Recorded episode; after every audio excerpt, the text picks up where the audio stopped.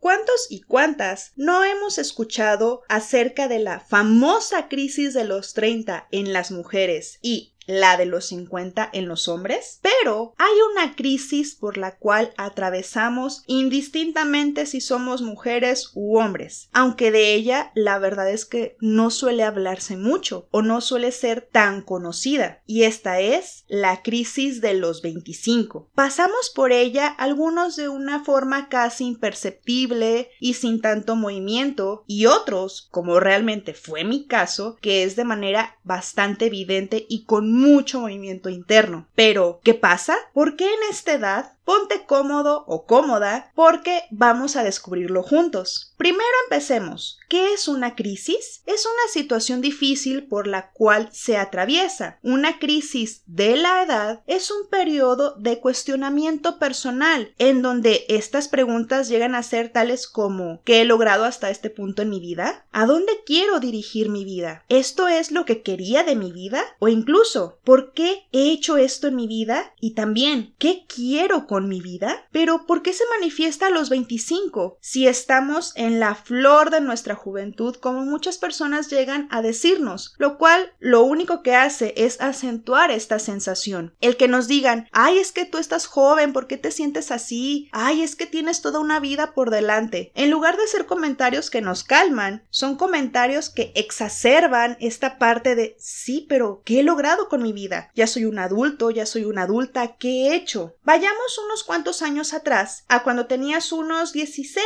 17 años aproximadamente. En esa edad estamos comenzando a proyectar un poquito más claramente lo que queremos en cuanto a la carrera y cómo nos gustaría estar. En este recuerdo en el que estás ahora, fíjate, casi siempre proyectamos a los 25. ¿Por qué esta edad en específico? Pues cuando tenemos entre 16 y 17 años, consideramos que estaremos más grandes y ahí todo se puede, ya que a esta edad hemos finalizado una carrera generalmente, ya hemos comenzado una vida laboral o estamos iniciando nuestra vida laboral y esto nos da indicios de que vamos a ser más independientes económicamente y que nos va a generar más oportunidades. Pero la razón exacta no lo sé a ciencia cierta. Los anteriores comentarios son conjeturas a las cuales yo he llegado. ¿Ya te diste cuenta de esto? ¿El cómo te imaginabas o proyectabas que ibas a estar a los 25 años? Si quieres puedes pausar un momento el podcast para pensarlo. Ahora, lo que llega a suceder es que quizá en una cierta proporción no estamos como proyectamos en ese entonces, y es en este punto en donde comienza la crisis. Yo me imaginaba o pensaba que iba a estar de tal manera. Yo quería alcanzar esto o aquello. Yo quería estar de viaje, yo quería ser independiente, yo quería ser ya no estar en casa de mis padres. Y tómala. No estamos exactamente como pensamos. Esta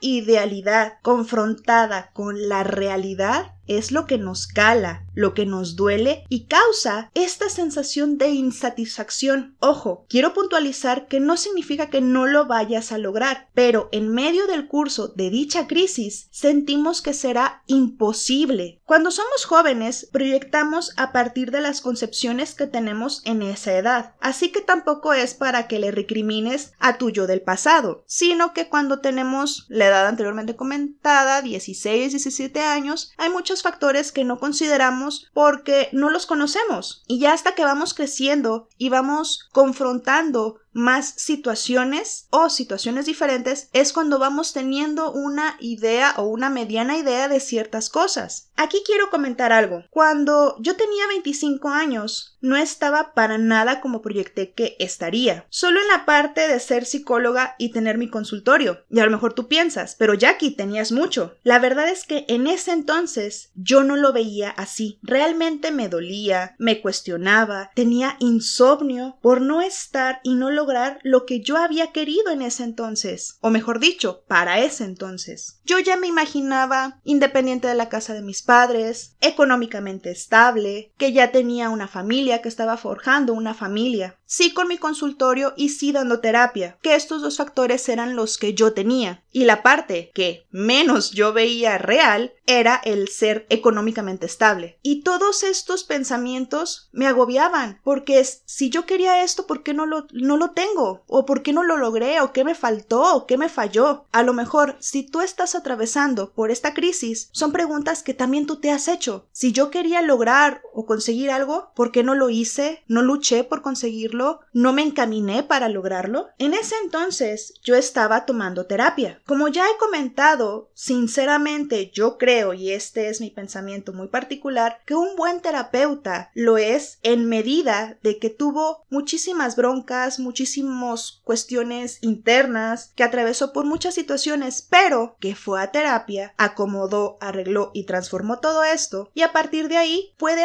hacer este proceso de acompañamiento del cual hablé en los primeros podcasts de qué es la terapia, pero bueno, me estoy desviando del punto. Regresando a lo que decía, el psicólogo con el que estaba yendo me dijo algo que realmente me ayudó mucho y quiero compartirlo con ustedes. Él me dijo, ok, tal vez no tienes todo lo que te hubiera gustado tener, pero ¿qué cosas sí tienes? ¿Y qué cosas que no pensaste que fueras a tener tienes en estos momentos? Honestamente, me quedé como muy posiblemente estás tú, pensativa y callada. Y para acabarla, Después de ese comentario se acabó la sesión y esta voz del terapeuta se me quedó grabada y estuve pensando y dándole vueltas varios días en donde qué si tengo, qué si hice y aparte qué cosas que no pensaba que iba a tener si estoy teniendo. Son preguntas complicadas, sí, y la verdad no a todas les encontré una respuesta a los pocos días. Muchas de ellas me llevó unos meses el poder llegar a una respuesta. Incluso ahorita, mientras estoy grabando este podcast, estoy viendo en retrospectiva y también estoy pensando cuando mis pacientes que están atravesando y trabajando precisamente con respecto a esta crisis de los 25, les digo a ellos como a mí me dije en su momento, los seres humanos somos muy dados a fijarnos en lo que no tenemos, lo que no hemos hecho, lo que no hemos logrado, lo que no hemos alcanzado, sin ver el peso y la verdadera dimensión de lo que sí logramos. Revisa también tú, te invito a que revises qué sí tienes, qué sí has logrado, qué sí has alcanzado. Esto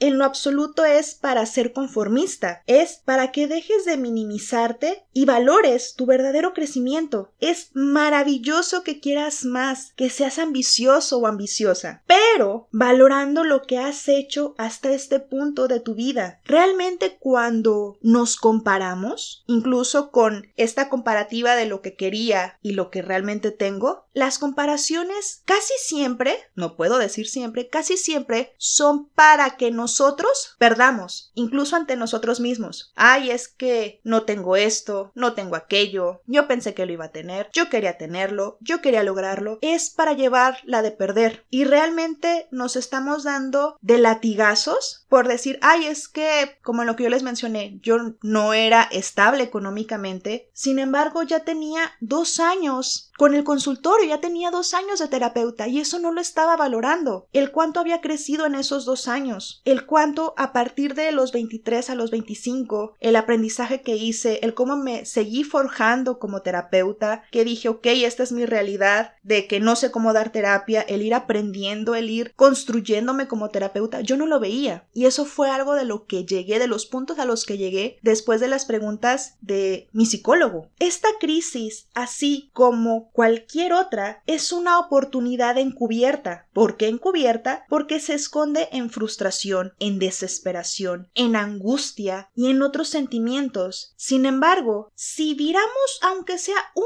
poquito la perspectiva, podemos ver ahora sí la gran oportunidad de crecimiento que tenemos ante nosotros. Sé consciente de cómo querías o proyectabas a los 25, pero también sé consciente de lo que sí tienes. Y aparte, hay otra opción, que es el replantearte más cosas, ciertas cuestiones, ciertos factores o nuevas metas que a los 16, 17 o 18 años no habías considerado, puede que estén apareciendo ahora. ¿Se siente de la fregada? Sí, pero tienes ahora otra herramienta. Cuando a mí me la mostraron, me ayudó muchísimo y realmente espero que a ti que me estás escuchando también te sea de utilidad y también te agradezcas a ti mismo o a ti misma tus logros. A veces el crecimiento que tenemos es tan progresivo, es tan paulatino que no lo vemos. Entonces es situarnos en nuestro aquí y en nuestro ahora